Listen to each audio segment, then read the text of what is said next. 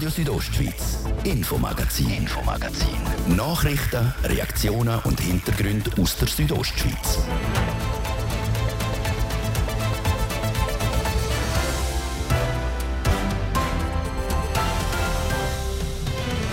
An vielen Orten im Kanton war es diese wieder sehr warm. Gewesen. Gestern haben wir sogar teilweise über 30 Grad. Gehabt. An den Winter denkt an so Tage wohl kaum jemand. Und doch werfen wir heute einen Blick in einen Winter, und zwar einen Winter ohne Bergbahnen. Das könnte drohen, wenn der Schweiz der Strom ausgeht. Der Notfallplan vom Bund sieht nämlich vor, dass die Bergbahnen dann abgestellt werden. Ja, das wäre ein massiver Eingriff und äh, hätte also wirklich massive Auswirkungen auf die Wintersaison in den Bergregionen. Sagt Andreas Züllig, Präsident von Hotellerie Suisse. Seine Gedanken zu dem Szenario hat er mit uns im Interview geteilt. Ein Amt und drei Kandidaten. Nachdem Carmelia Meissen der Frühling in die Bündner Regierung gewählt worden ist, braucht die Gemeinde Ilanz einen neuen Gemeindepräsident oder eine neue Gemeindepräsidentin. Wir stellen euch die drei Männer vor, die auf das Amt abgesehen haben. Und dann geht es bei uns noch um die Bündner Strasse. Deren Temperaturen, wie wir sie diese Woche haben müssen ertragen, machen sich nämlich auch auf unserer Infrastruktur bemerkbar. So werden zum Beispiel die Bahnschienen weiss angemalt, damit sie sich nicht verformen. Und auch die Bündner Strassen leiden unter der Hitze. Dass es dann wirklich Wellen in Belag gibt durch Verschiebungen, die stattfinden sagt der John Dosch vom kantonalen Tiefbauamt. Ob die Strassen allenfalls weiss angemalt werden, wir sind dem nachgegangen. Das ist ein paar von den Themen heute im Infomagazin hier auf RSO. Im Studio ist Jasmin Schneider. Ich wünsche einen guten Abend.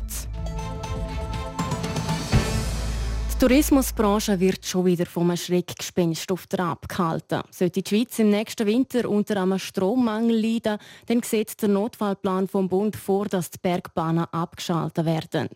Der Wintertourismus der steht und fällt mit den Bergbahnen. Fahren die nicht, dann wäre es vorbei mit einem Winterzauber in Graubünden. Der Martin Platzes im langen Interview mit dem Andreas Zöllig, am Präsident vom Branchenverband Hotellerie Suisse und selber Hotelier auf der Lenzer Heide. Andreas Züllig, das hätte fatale Folgen für die Hotellerie. Ja, das wäre ein massiver Eingriff und äh, hätte also wirklich massive Auswirkungen auf die Wintersaison in den Bergregionen, weil äh, ohne Wellnessanlagen, ohne Hallenbäder in vielen Hotels, das ist ein wichtiges Angebot, ohne Bergbahnen können wir nur noch das Bett anbieten und, äh, und Verpflegung und das lange nicht für eine Wintersaison. Das wäre ein massiver Eingriff und äh, würde uns also sehr stark treffen. Das kommt sozusagen einem Lockdown nach. Eben, wenn die Bergbahnen zu sind, dann kommen zig Prozent der Gäste nicht mehr. Die Hotels haben in den letzten Jahren auch zig Millionen Franken ins Wellness investiert, Hallenbäder gebaut, der Spa-Bereich ausgebaut. Würde der Bund die zweite Notfallstufe zünden, dann müssen die Hotels, wie Sie es vorher auch gesagt haben, um es nochmal konkret zu sagen, der Wellnessbereich ausschliessen. Ja, das wäre natürlich eben, das wäre, hätte gewaltige Auswirkungen, weil mittlerweile ist das ein wichtiges Zusatzangebot und nicht nur in der Kopenhotellerie 4 und 5 Sterne, sondern auch mittlerweile in der 3 Sterne Hotellerie und zum Teil auch bei den Jugendherbergen, wo äh, neben ihrem normalen Angebot dann noch mit Wellnessanlagen zusammengeschlossen sind äh, von der Region. Von dem her hat das massive Auswirkungen und äh, wir haben das schon mal erlebt im 2020 Mitte März, wo der Bund Bergbahnen geschlossen hat, alle Bäder geschlossen hat, Wellnessanlagen geschlossen hat und äh, wir haben noch keine Gäste mehr gehabt, wir müssen das Hotel schliessen. Sie haben es gesagt, Sie erinnern an den ersten Lockdown. Löst das bei Ihnen wiederum ähnliche Albträume aus? Ja, also wir müssen uns natürlich vorbereiten. Wir haben die Erfahrung jetzt mit der Corona-Pandemie, wie gehen wir mit solchen Krisen um. Wir haben auch Kontakt zu den, zu den Ämtern und zu den, zu den Politikern, zum Bundesrat und entsprechend versuchen wir jetzt Maßnahmen vorzuschlagen, dass wir nicht müssen, äh, schliessen sondern dass wir auch in Eigenverantwortung von den einzelnen Betrieben können Maßnahmen miteinander beschließen, Lösung, Lösungen aufzeigen, was möglich wäre, so wie es Bergbahnen machen, äh, sind wir auch dran von der Hotellerie zusammen mit der Tourismusallianz da gute Lösungen zu erarbeiten, wo wir in Eigenverantwortung äh, können Massnahmen ergreifen Sie haben es angesprochen, Ihr Verband ist Strasszenarien zu kreieren, wie das Hotels ihren Beitrag auch können leisten können. Können Sie da schon Beispiele nennen? Ja, also ein Beispiel ist zum Beispiel, dass wir die Wellnessanlagen, die Betriebszeiten ein bisschen reduzieren. Also wenn es zum Beispiel der Bund unsere Vorgabe gibt, 10% äh, Stromreduktion per sofort, dann können wir Maßnahmen ergreifen, eben die Wellnessanlagen zeitlich begrenzen, dass man nicht mehr so lange Betriebszeiten haben. Wir können ja zum Beispiel Talebäder, die 24 Stunden umgewälzt werden und belüftet werden, könnten wir zum Beispiel in der Nacht abschalten und dann am Morgen wieder in Betrieb nehmen. Also da sind so verschiedene Massnahmen äh, in der Küche, in der Menscherie, in allen Bereichen, wo man könnte äh, Sparmaßnahmen einleiten, dass wir zum Beispiel die 10% Vorgabe könnten einhalten. Also das meine ich wäre eine gute Lösung, wo Bergbahnen, aber auch die Hotellerie äh, miteinander könnten im Prinzip Vorschläge machen am Bund, wo man dann könnte umsetzen. Die Tourismusbranche die setzt sich in Bern beim Bund dafür ein, dass eben die zweite Notfallstufe zu ihren Gunsten kann gelockert werden.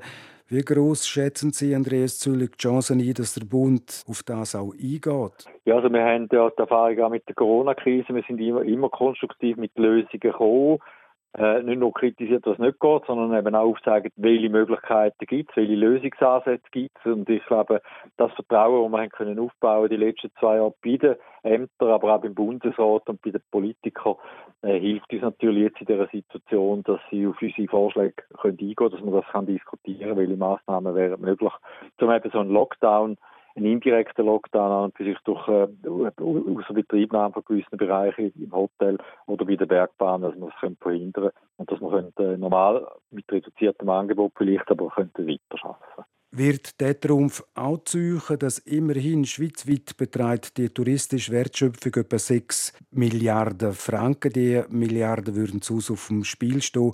Wie gesagt, spielt der Trumpf auch?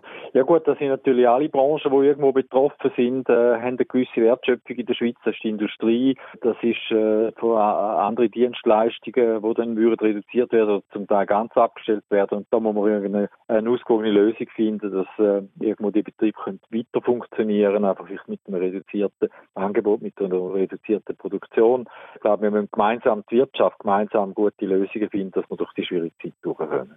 Sie unternehmen jetzt viele Anstrengungen, eben, um in Bern das zu erwirken, dass der Notfallplan, die zweite Stufe, nicht so stark zünden wird.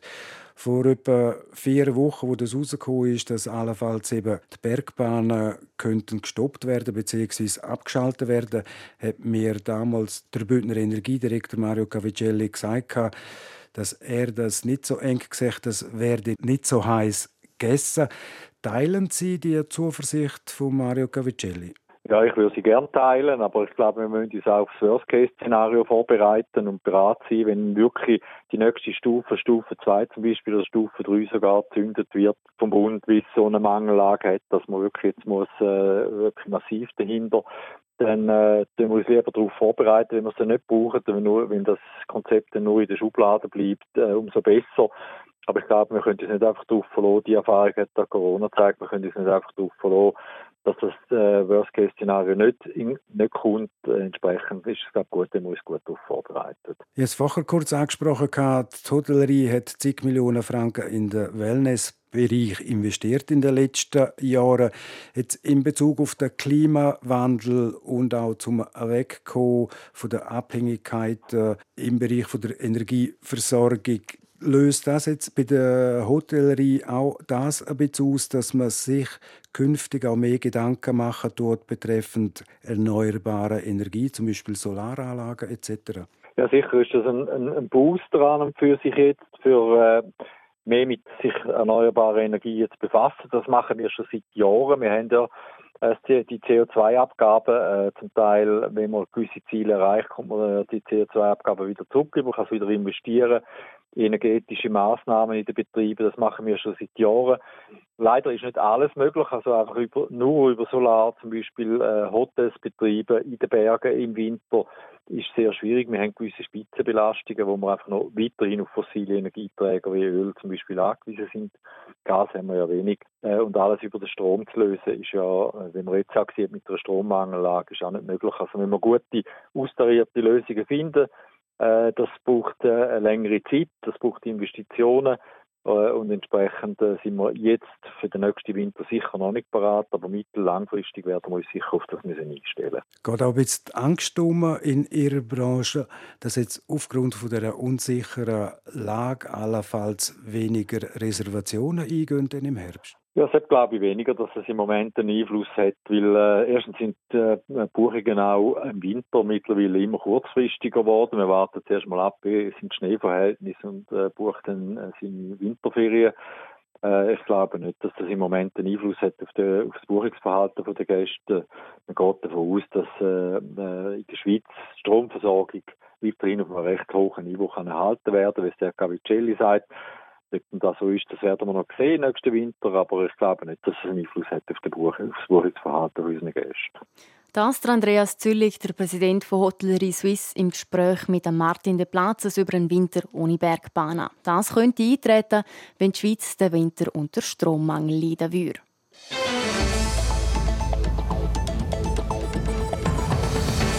In gut zwei Wochen wählt die Gemeinde Ilanz einen neuen Gemeindepräsident. Die Wahl ist nötig, weil die bisherige Präsidentin Carmelia Meissen ab Januar auf Chur in die Bündner Regierung wechselt. Gerade drei Kandidaten wollen die Nachfolge für künftig für künftige Regierungsrätin übernehmen. Hans-Peter Putzi hat die drei getroffen. Wenn das keine Auswahl ist, in Ilanzion kann die Stimmbürgerschaft gerade aus drei Kandidaten die Nachfolge von Gemeindepräsidentin Carmelia Meissen wählen. Der älteste und unbekannteste ist der Markus Beer. Er ist 61, parteilos und Lehrer an der Handels- und Kaufmännischen Berufsschule zur Selva. Ursprünglich ist er angetreten, um der Bevölkerung eben eine Auswahl bieten zu können. So sagt der Markus Beer. Ich habe gedacht, äh, so ein wichtiges Amt äh, wie Gemeindepräsidium von der Gemeinde Ilansion, da sollte man doch ein bisschen Konkurrenz haben. Und äh, andererseits muss ich sagen, es interessiert mich auch das Amt. Es ist sicher ein vielfältiges, interessantes Amt.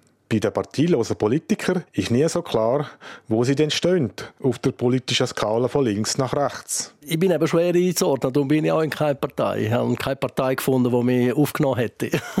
so der Markus Beer mit einem Schmunzeln im Gesicht. Auf Nachfrage sagt er dann, er hätte auch keine Partie gesucht. Er beschreibt seine Werte so. Ich bin sicher einerseits bürgerlich, was äh, zum Beispiel Finanzen angeht. Also ich bin der Meinung, dass eine Gemeinde äh, darauf schauen muss, dass Finanzen gesund bleiben. Ich bin andererseits sicher aber auch ein bisschen grün, weil äh, Ilanz hat das Label von Energiestadt äh, Ilanz und das wäre mir jetzt wichtig, dass man das weiterentwickelt und dort äh, mehr tut eigentlich für, für das Label auch.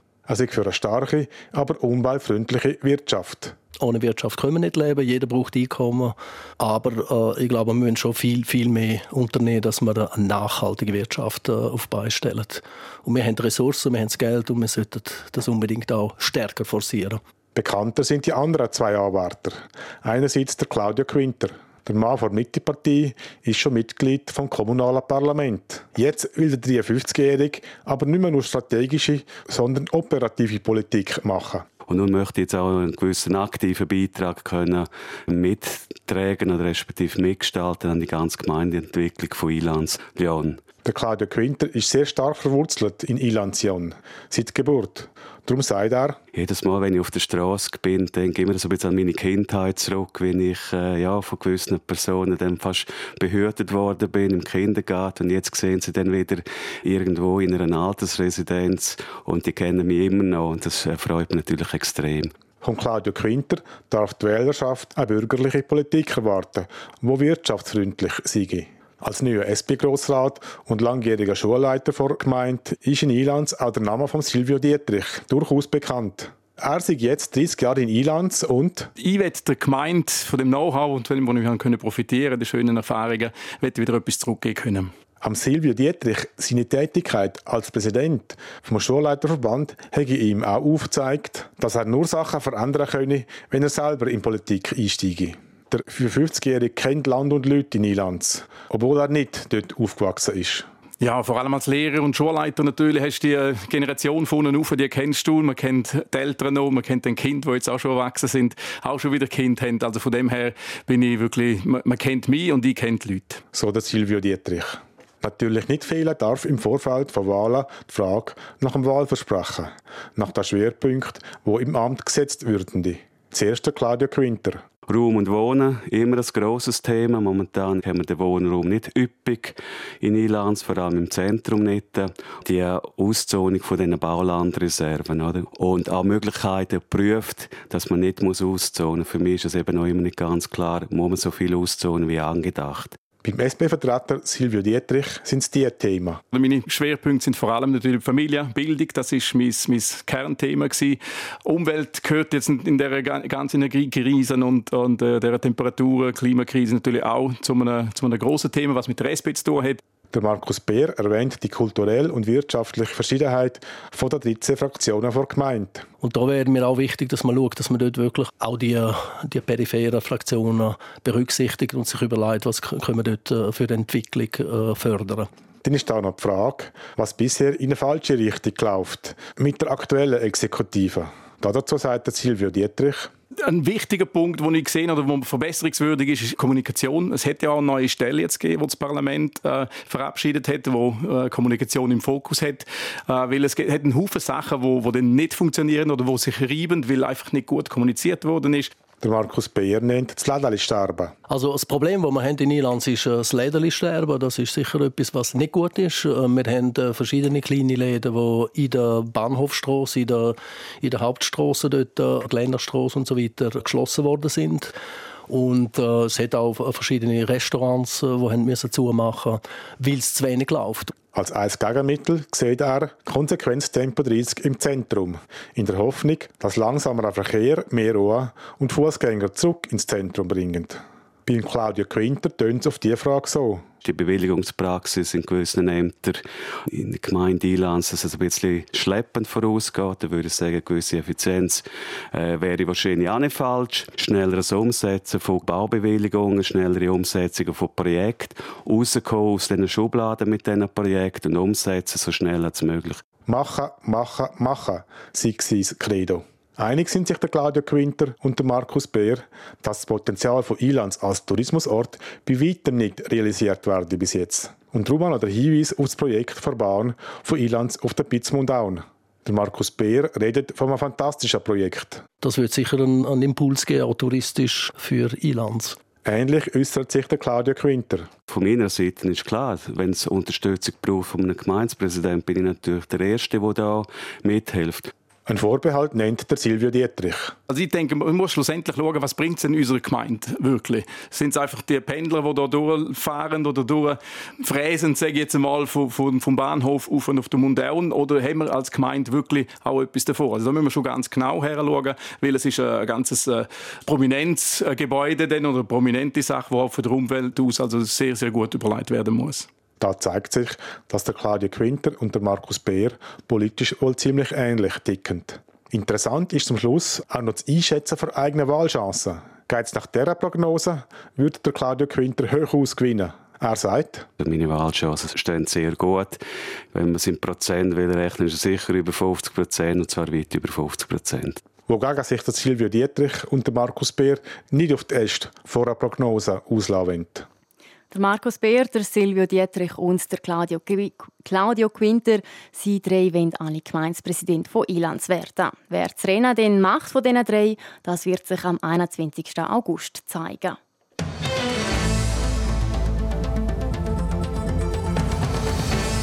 Das wäre es schon mit dem ersten Teil vom Infomagazin. Bevor es dann weitergeht mit dem zweiten Teil, gebe ich zurück zum Gian-André Karl für ein Update mit Wetter und Verkehr. Günstiger an Konzert. Günstiger in die Berge. Günstiger an Sport alles. Tolle Reiseangebote zu Sonderkonditionen. Und vieles mehr. Als Abonnent für Südostschweiz, vom Bündner Tagblatt oder für La Quotidiana profitieren Sie mit Ihrer Abo Plus Karte und damit von vielen Spezialangeboten und Vergünstigungen. Alle Angebote finden Sie online auf aboplus.somedia.ch. Schönen Freitagabend auf RSO. Das Wetter. Präsentiert von Tanzschule Home of Dance. Die Tanzschule in Kur für alle Partens. Von Disco Fox über Salsa bis zu Hochzeitstanz und Bachata. www.homeofdance.ch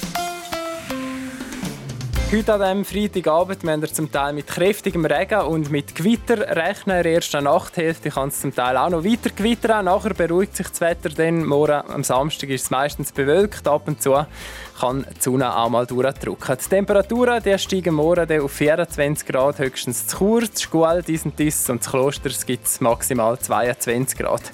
Der Blick auf den Sonntag der wird teilweise sonnig. Am Nachmittag kann es regnen oder gewittern. Und der Wochenstart am Montag und am Dienstag wird dann meistens sonnig und sommerlich mit bis zu 28 Grad zu Kurs.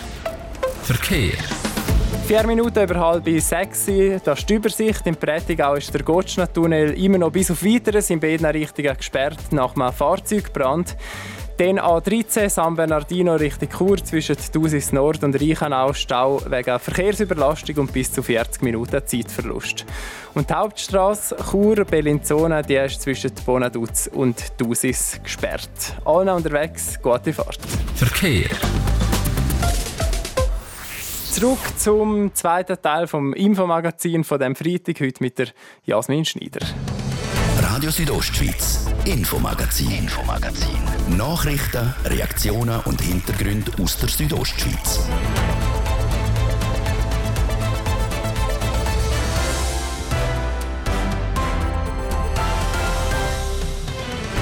Zurück zum zweiten Teil vom Infomagazin und da geht es bei uns um Holz. Das ist aktuell sehr gefragt, beziehungsweise es wird schon fast gehamstert und gehortet. Was das für den Markt bedeutet, um das geht es gerade bei uns. Zuerst werfen wir aber noch einen Blick aufs Bündner Strassennetz. Das kommt in so, wärm so warmen Tagen, wie wir es diese Woche hatten, nämlich schön ins Schwitzen.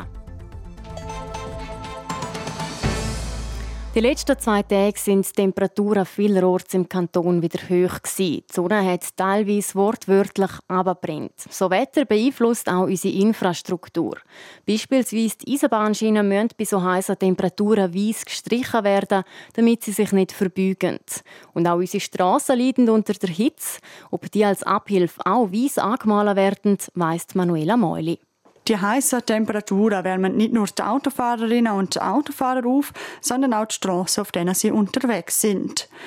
Bei Asphaltstraßen, wo ein sogenanntes Bitum, also ein Bindemittel drin haben, kann das zu Verformungen führen. Wie der John Dosch, Fachverantwortlicher für Belagsbau vom Bündner Tiefbauamt, sagt. Dass es wieder schwarze Stellen gibt, dass das Bindemittel in die Oberfläche aufgedruckt wird und natürlich dann auch, wenn es noch weitergeht, dass es dann wirklich Wellen in Belag gibt durch Verschiebungen, die stattfinden vor allem natürlich ein hochbeanspruchter Ort wie ein Kreuziger oder natürlich auch sehr bekannt in innerstädtischen Bereichen sind Bushaltestellen, die relativ kritisch sind. Besonders anfällig für solche Verformungen sind auch neue Strassen. Dort ist der Asphalt noch dunkel und erwärmt sich entsprechend schneller. Das sind doch Temperaturen auf der Oberfläche, die 65, 70 Grad erreichen. Und das sind auch so die Bereiche, ich sage jetzt ab 80 Grad, wo es dann eigentlich wirklich kritisch wird, wo das Bindemittel eigentlich reaktiviert wird und wo das Bindemittel weich wird und durch das Verschiebungen im Belag entstehen können sind aber alles Abläufe, die relativ langsam ablaufen und wo nicht plötzliche Änderungen sind. Also sprich, wir haben eigentlich kein Sicherheitsproblem. Solche Wärmeverschiebungen auf der Straße sind laut John Dosch vom kantonalen Tiefbauamt besonders in heißen Gebieten das Problem, wie im Isox oder auch im Churer Rital, wo die Hitze mit starkem Verkehr zusammenkommt. Dass es auf Asphaltstraßen zu Verformungen kommen kann, bestätigt auch der Marco Ronchetti vom Bundesamt für Straßen, kurz Astra. Also im Generellen muss man sagen, je wärmer das ist, umso weicher werden die Asphaltbeläge. Und durch Lastwagen und so gibt es mehr Spurrillen. Aber jetzt durch die Hitzewelle, die wir bis jetzt hatten, kann man spezifisch nicht sagen, dass man da irgendwelche Schäden haben, die man nicht schon festgestellt hat. Auf der Nationalstraße im Kanton gibt es laut Marco Ronchetti aber noch ein anderes Problem. Vereinzelt gibt es nämlich noch Straßen, wo die Fahrbahn aus Betonplatten besteht. Auf der N13 zwischen Meierfeld und Langquart haben wir einen Abschnitt, wo das Betonplatte drin hat und dort hat es eigentlich schon im Juni und im Mai hat es schon gewisse Aufwölbungen gegeben im Belag. Die sind wahrscheinlich ein bisschen temperaturabhängig. Die Ursache von dem sind wir am Abklären. Zu Umfeld sei es dadurch bisher noch nicht gekommen. Wenn so eine Wölbung bemerkt wird, sei die erste Maßnahme, dass das Tempo auf der Strecke reduziert werde.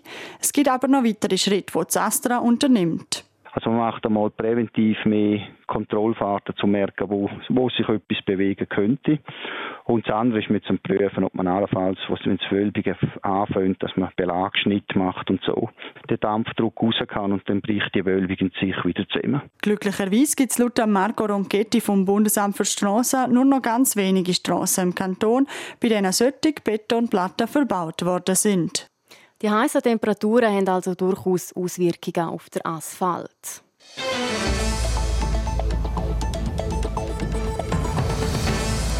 Mit dem Schweizer Holz ist es zurzeit fast ein bisschen wie mit dem WC-Papier, das im ersten Corona-Lockdown gehamstert worden ist. Seit einigen Monaten wird Holz gekauft und gehortet. Der Auslöser die drohende Energieknappheit im Winter. Und wo die Nachfrage steigt, steigt in der Regel auch der Preis. Aber der Holzpreis der ist immer noch zu tief, sagt der Verband Wald Schweiz. Warum, weiss der Dominik Meyerberg. Der Florian Landolt leitet beim Verband Wald Schweiz die Kommunikation. Die Nachfrage nach Holz ist tatsächlich gestiegen. Also wir sehen im Moment seit ein paar Wochen oder bald schon Monaten eine sehr starke äh, Entwicklung von der Nachfrage. Heißt Brennholz, Energieholz ist sehr sehr stark nachgefragt im Moment. Aber auch die Nachbarländer bestellen früher und Bau- und Konstruktionsholz ist ebenfalls enorm gefragt. Trotzdem moniert der Verband, dass die Holzpreise nach wie vor zu tief seien. Jammern auf hohem Niveau?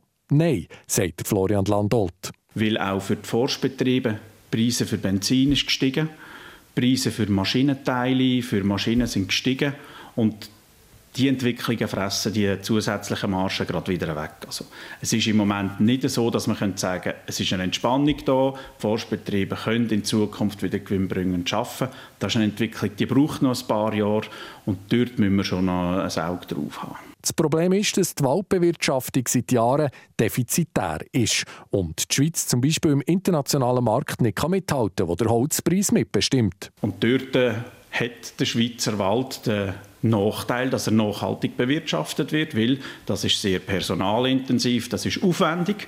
Wenn wir jeden Baum einzeln pflegen, dann kostet das etwas. Oder? Das heißt, Personalkosten, die grundsätzlichen Kosten sind schon sehr hoch in der Schweiz. Aus Sicht von Wald Schweiz ist klar, die Preise für Schweizer Holz müssen weiter aufgehen, sagt Florian Landolt. Kurzfristig ist sicher der Hebel, dass der Holzpreis für Rundholz aus dem Wald steigt. Mittel- und langfristig muss man allenfalls auch sich überlegen, andere Finanzquellen können zu erschließen. Das heißt Modell wie zum Beispiel, dass CO2-Speicherung abgeholten wird oder eben all die anderen Dienstleistungen, die der Wald der Gesellschaft erbringt. Schweizer Holz ist also ein gefragtes Gut. Und allgemein ist die Aufmerksamkeit für den Wald gestiegen, nicht zuletzt wegen dem Corona-Lockdown. Die Wald- und Holzbranche versucht jetzt, die Aufmerksamkeit zu nutzen, um die aktuellen Herausforderungen aufzuzeigen. Der Dominik Meyerberg hat berichtet.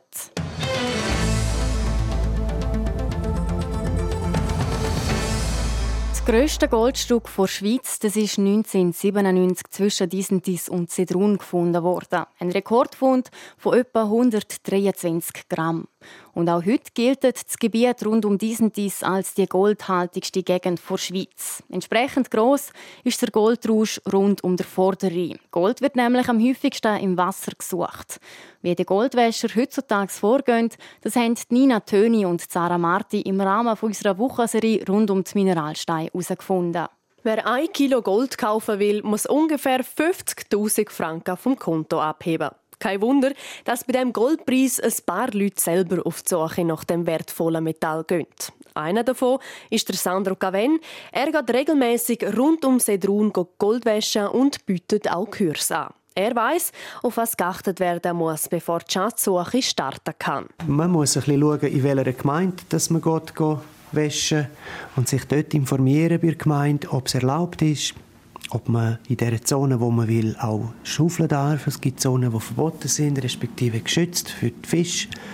Und ja, immer ein bisschen sich vorinformieren. Wenn alles abgeklärt ist, kann es losgehen. Gummistiefel, die bis zu den Oberschenkel langen und Gartenhändchen sind hier dabei nicht wegzudenken. Das ist aber nicht alles. Eine Pfanne, eine Goldwäschpfanne, eine Schaufel, ein Kessel, ein Gläschen zum Gold rein tun oder ein Goldwäschschleusen. Das ist dann so ein Kanal, wo man in den Bach hineinleitet und mit dem kann man dann wirklich auch mehr umsetzen und dann gibt es dann auch ein bisschen mehr. Darum ist so eine Goldwäschschliesse beim Sandro Caven meistens im Einsatz. Sie ist wie ein großer Filter, mit einem speziellen Teppich sammelt sie besonders schwere Materialien. Dafür muss der Sandro Caven die Schliesse im Wasser platzieren. Und dann schaufeln, schaufeln, schaufeln, schaufeln, wiederholen, schaufeln, schaufeln, schaufeln. So kommt das Kies und der Sand in die Schliesse rein. Das, was davon hängen bleibt, tut der Goldwäscher nachher in einer speziellen Pfanne waschen. Die ist dabei immer unter Wasser.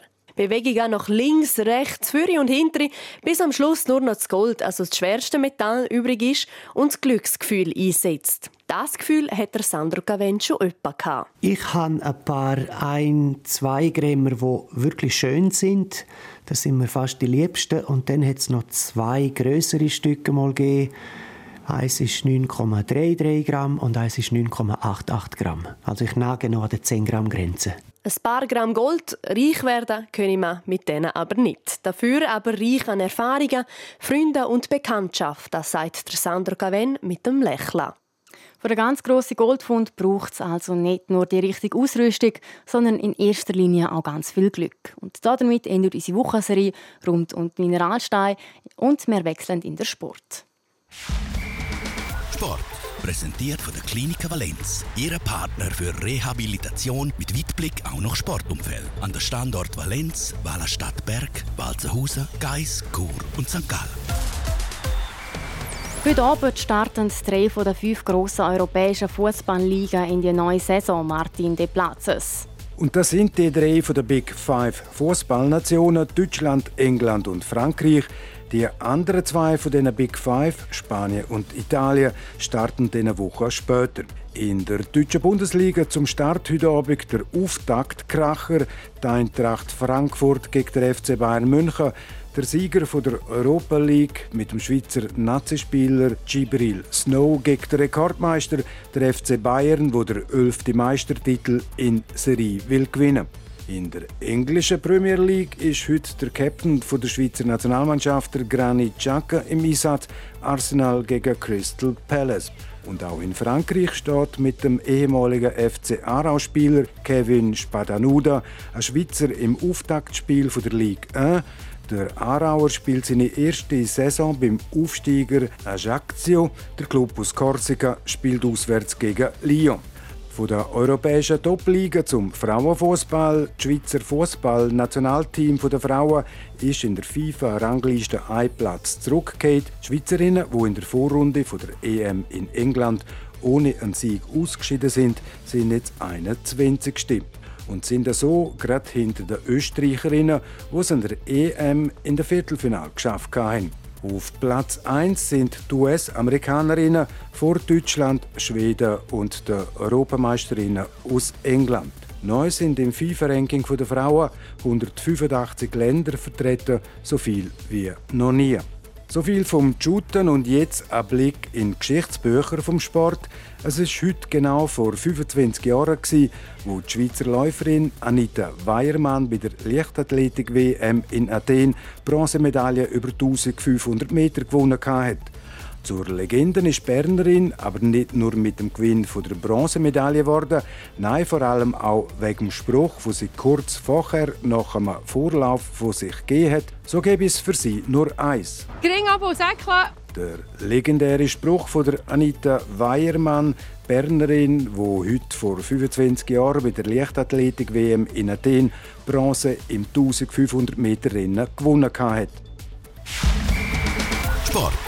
Präsentiert von der Klinik Valenz. Ihre Partner für Rehabilitation mit Weitblick auch noch Sportumfeld. An der Standort Valenz, Wallerstadt Berg, Walzenhausen, Geis, Chur und St. Gallen.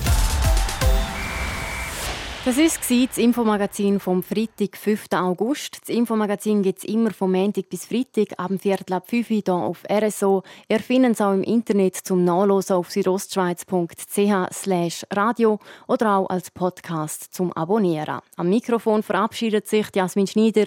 Ich wünsche weiterhin einen schönen Abend. Radio Südostschweiz, Infomagazin, Infomagazin. Nachrichten, Reaktionen und Hintergründe aus der Südostschweiz.